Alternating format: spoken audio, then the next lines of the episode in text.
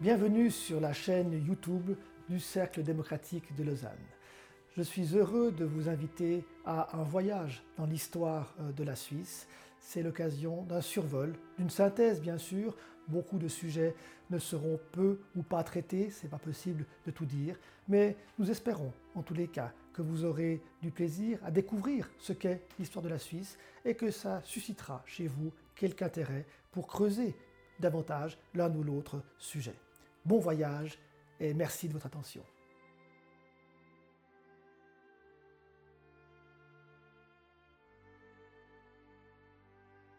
La période de la médiation est ainsi une période de relative paisibilité pour euh, la Suisse, qui se sort, sans dommage, de cette période qui reste à l'abri des grandes bagarres, des grands conflits, des grandes batailles qui déchirent et qui ensanglantent le continent.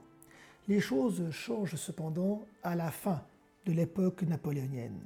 Après la bataille de Leipzig en octobre 1813, dite la bataille des nations, euh, l'aura napoléonienne ne cesse de s'effriter. Les troupes françaises, battues à Leipzig par l'alliance conduite par le tsar de Russie, Alexandre Ier, est en recul, doit se replier et va finir par devoir se cantonner dans ses frontières nationales euh, qu'elle avait largement débordées autrefois. Que va devenir la Suisse dans cette période troublée? La Suisse fait partie du système napoléonien. Comment va-t-elle dès lors s'organiser alors que les ors napoléoniens ne cessent de s'effondrer? Dès la fin de l'acte de médiation, une diète est convoquée à Zurich en novembre 1813. L'objectif est clair, l'attention est affichée, le maintien de la Suisse des 19 cantons, c'est-à-dire tous les anciens cantons, plus ceux qui ont été admis dans l'Alliance fédérale en 1803 par la grâce de Bonaparte, euh, c'est-à-dire Vaud, Turgovie, Argovie, le Tessin, Saint-Gall et les Grisons. Cette Suisse des 19 cantons doit être maintenue et la Suisse proclame officiellement sa neutralité par rapport à la guerre qui se rapproche de ses frontières avec l'avance des troupes alliées. Immédiatement, les, Bernois font valoir leurs revendications. Pour eux, la fin de l'acte de médiation ne fait pas l'ombre d'un doute et ce qui doit advenir après non plus. C'est-à-dire que Berne s'estime en droit de récupérer ses anciens bailliages, ses anciennes possessions vaudoises et argoviennes. Berne se fait même séductrice en montrant combien leurs anciennes possessions auraient grand intérêt à rejoindre leurs anciens maîtres. Mais évidemment, les Vaudois et les Argoviens ne l'entendent pas de la même façon et vont déployer dès lors une grande énergie pour défendre leur indépendance. Enfin, une énergie qui a de la peine à se mettre en branle. Les Vaudois sont tétanisés. Ils savent ce qu'ils doivent à Napoléon et redoutent totalement la fin de son règne. Ils craignent pour leur avenir, ils ne savent comment réagir, ils ne savent comment s'organiser face aux revendications clairement affichées par les Bernois. Très vite cependant, ils vont se ressaisir et Henri Monod, le Vaudois, va comprendre l'intérêt qu'il peut tirer de, des relations très amicales qui unissent son ami Frédéric César de la Harpe et l'ancien élève de de la Harpe, le tsar Alexandre lui-même. Ces liens d'amitié ne sont jamais euh, distendus et Monod, grâce à la harpe, pourra rencontrer Alexandre à Freiburg en Brisgau euh, juste avant Noël 1813. Et la stratégie d'Alexandre est claire, il veut le maintien de la Suisse des 19 cantons, donc le maintien de l'indépendance des Vaudois du pays de son maître Frédéric César de la Harpe. Alexandre Ier n'est toutefois pas sur la même longueur d'onde que le grand architecte de l'alliance anti-française, l'Autrichien Clemens von Metternich. Pour Metternich, l'après-Napoléon doit signifier la fin définitive de la parenthèse révolutionnaire, donc le retour au système d'Ancien Régime, au système des monarques de droit divin tel que l'Ancien Régime les, le connaissait. Donc pour Metternich, pour la Suisse, il est clair qu'un retour à l'ancien système doit être absolu et Berne, dès lors, doit retrouver ses anciennes possessions. La diète a affiché des intentions claires mais elle a de la peine à les maintenir, une fois le passage à l'année 1814 euh, franchi. Elle peine à s'organiser et à s'arranger sur le nouveau système qui doit unir les cantons au sein de la Confédération. Elle a peine à s'unir sur le destin qui doit être réservé aux anciens territoires euh, soumis. Ainsi, Berne peut compter sur l'appui des autres cantons à Patricia, Soleure et Fribourg, mais aussi sur les cantons à Landsgemeinde pour afficher ses revendications, alors que d'autres cantons veulent profiter de la situation pour s'emparer de tel ou, tel territoire qu'ils estiment euh, leur être dû. Un parfum de, guerre civile se répand même en Suisse et les deux émissaires envoyés par les grandes puissances pour aider les Suisses à s'organiser ont de plus en plus de peine à euh, mettre à discipliner ces Helvètes si turbulents. Ces deux émissaires vont quand même jouer un rôle important dans la mise en place d'un système cohérent en Suisse. Il s'agit de l'Autrichien Lebensseltern, qui sera remplacé plus tard par le baron Schraut, et puis surtout Ioannis Kapodistrias, un grec au service d'Alexandre, un républicain de conviction, et qu'Alexandre a désigné pour aider les Suisses à s'organiser dans cette période de tumulte et de transition. Pour finir, les idées d'Alexandre Ier vont triompher et les promesses qu'il avait faites aux Vaudois de garantir, et aux Argoviens également, de garantir leur indépendance, seront tenues. C'est clair que cette décision, qu'entérinera le congrès de Vienne qui commence en automne 1814, ne sont pas dues uniquement à l'amitié qui lie la harpe à Alexandre. Sans aucun doute, ce lien amical qui lie les deux hommes a joué un rôle, c'est clair. Mais ce n'est pas le seul. Car comme euh, Napoléon a, avant eux, les, les grandes puissances ont aussi besoin d'un territoire stable qui a une zone désormais importante, de zone tampon, une fois de plus, entre la France, qu'il s'agit de contenir dans ses frontières, qu'il s'agit d'empêcher d'entamer une nouvelle campagne de conquête, et l'Autriche, la grande puissance d'Europe centrale. Donc la Suisse va jouer un rôle important, il faut donc soit un territoire stable et les grandes puissances se rendent compte qu'un canton de Berne surpuissant au sein de la petite confédération pourrait être un facteur déstabilisant dans ce contexte. De même, la stabilité de la Suisse est nécessaire toujours et encore pour garantir la sécurité de la traversée des Alpes.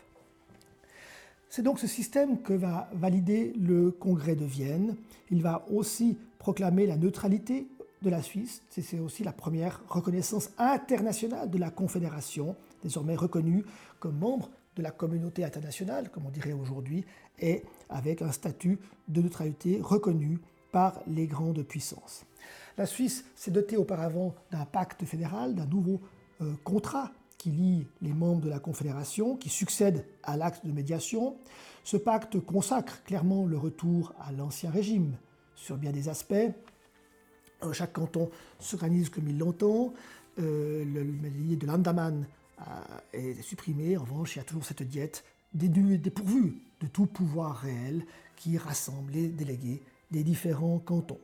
De même, malgré tout, l'esprit réactionnaire qu'agite l'après-Napoléon, que promulguent et promeuvent les puissances alliées vainqueurs de Napoléon, se répand dans les cantons. les, les, cantons, les anciens cantons retrouvent pleinement leur euh, droit de cité, comme à l'époque napoléonienne, mais durcissent les conditions d'accès au pouvoir, euh, renforcent le pouvoir des grandes familles euh, locales, et même les cantons plus républicains, comme Argovie ou Vaud, se voient contraints de d'augmenter par exemple le sens électoral, c'est le minimum de fortune nécessaire pour pouvoir euh, élire les députés au Grand Conseil, qui avait été introduit en 1803, eh bien, le, le, niveau de fortune minimum est augmenté. Donc il y a donc un esprit réellement réactionnaire qui souffre, mais cependant la Suisse reste relativement plus républicaine que les autres pays qui l'entourent. Par les traités de Paris et de Turin qui complètent le traité de Vienne, trois nouveaux cantons rejoignent la Confédération, Neuchâtel, Genève et le Valais, alors que les Bernois sont dédommagés de la perte de Vaud et d'Argovie par l'actuel canton du Jura.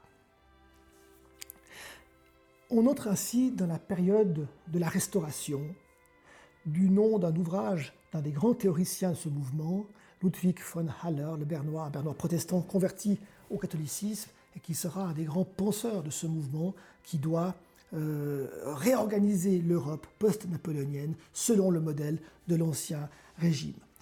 Une organisation internationale va apparaître qui symbolise ce mouvement, la Sainte Alliance, voulue par Alexandre Ier, organisée et dessinée par euh, Metternich, à laquelle la Suisse, bien que officiellement neutre, va devoir adhérer. Cette période de restauration, qui va donc en principe euh, rétablir pleinement l'Ancien Régime, comme si la période révolutionnaire n'avait pas existé, va toutefois s'ouvrir sur une période plutôt libérale, que vont incarner la charte française, hein, que Louis XVIII va octroyer à ces sujets, qui est piquetée de nombre d'idées, de, de, de réformes héritées de la Révolution, car on ne peut tout de même pas biffer ces idées nouvelles qui, sont, qui ont émergé en 1789. L'idée de Metternich n'est pas euh, réalisable, évidemment. En Espagne, une, constitution libérale est instaurée, la constitution dite de, de, Cadix, avec des idées très, très avancées, également en Italie du Sud. Ces grandes réformes libérales qui accompagnent le mouvement de la Restauration ne seront toutefois pas durables.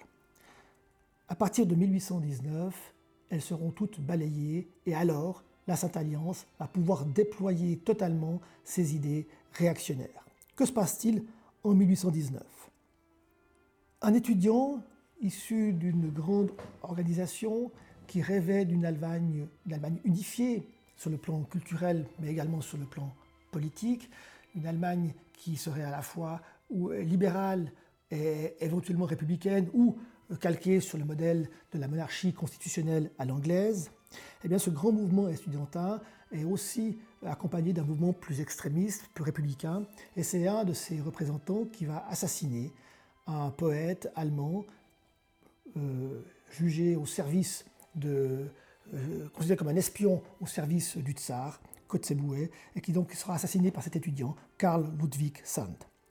Euh, Sand sera arrêté et exécuté peu après. Mais Metternich profite de cette euh, situation pour régler la question, si on peut dire, de ces velléités libérales qui ont émergé au lendemain de la chute de Napoléon. Et à Karlsbad, aujourd'hui Karlovy Vary en République tchèque, un congrès de la Sainte Alliance va alors entamer une vaste poursuite contre tous les tenants des idées libérales, ce qui amènera un nombre d'étudiants et de professeurs des universités allemandes, proches de ce mouvement, dont était issu l'assassin de Kotzebue, eh bien bon, ces professeurs étudiants vont d'ailleurs quitter l'Allemagne et se réfugier en, Suisse. Et donc, une poursuite générale, une persécution globale s'instaure contre tous les mouvements, toutes les idées libérales sous l'égide de la Sainte Alliance. Dès lors, la pression sur la Suisse va terriblement augmenter. Et ce sera une constante de l'histoire suisse tout au long du XIXe siècle. La Suisse va être va devenir la terre d'accueil de tous les révolutionnaires persécutés dans leur terre natale. Ainsi, nombre de réfugiés, donc tous ces professeurs et étudiants allemands en particulier, mais d'autres également, euh, d'autres qui viennent d'Italie ou d'ailleurs, vont trouver refuge en Suisse. Et les pressions des puissances étrangères, puissances euh, des grandes puissances vont se multiplier.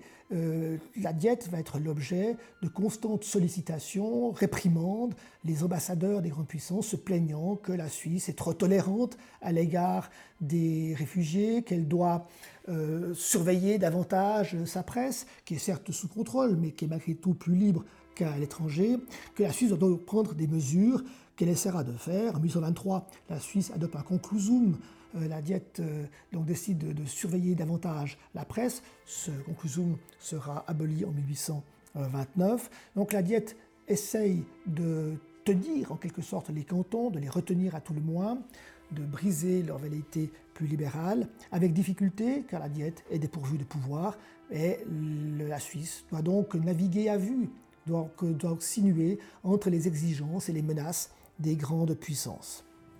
En même temps, en Suisse, les cantons connaissent une restauration plus ou moins violente suivant euh, les cas, et surtout les cantons sont de plus en plus perméables à ces idées libérales que Metternich espérait avoir étouffées dans l'œuf en 1819, mais qui continuent à se répandre à partir de 1820 en France, dans les terres allemandes et en Suisse euh, surtout. Ces idées libérales, c'est les grandes idées défendues par euh, Benjamin euh, Constant notamment, eh bien, elles veulent à la fois reprendre le meilleur des idées révolutionnaires de 1889, ces grandes idées de liberté, ces libertés publiques inscrites dans le marbre constitutionnel, qui puissent être garanties dès lors par un système judiciaire neutre et, impartial, c'est la séparation des pouvoirs, c'est la distance hein, entre l'État et la sphère, la sphère publique, la sphère privée. C'est tous ces principes, ces valeurs, euh, la liberté de la presse évidemment, ces valeurs que le libéralisme et ces idées vont sinuer, circuler dans les cantons, et pas seulement dans les cantons suisses, en France également, les idées libérales gagnent du terrain et se transforment en pression de plus en plus insoutenable pour les gouvernements, pour la monarchie française, et bien aussi dans les cantons suisses, les gouvernements cantonaux, même dans les euh, les nouveaux cantons de 1803, ces gouvernements étaient devenus de plus en plus autoritaires et conservateurs.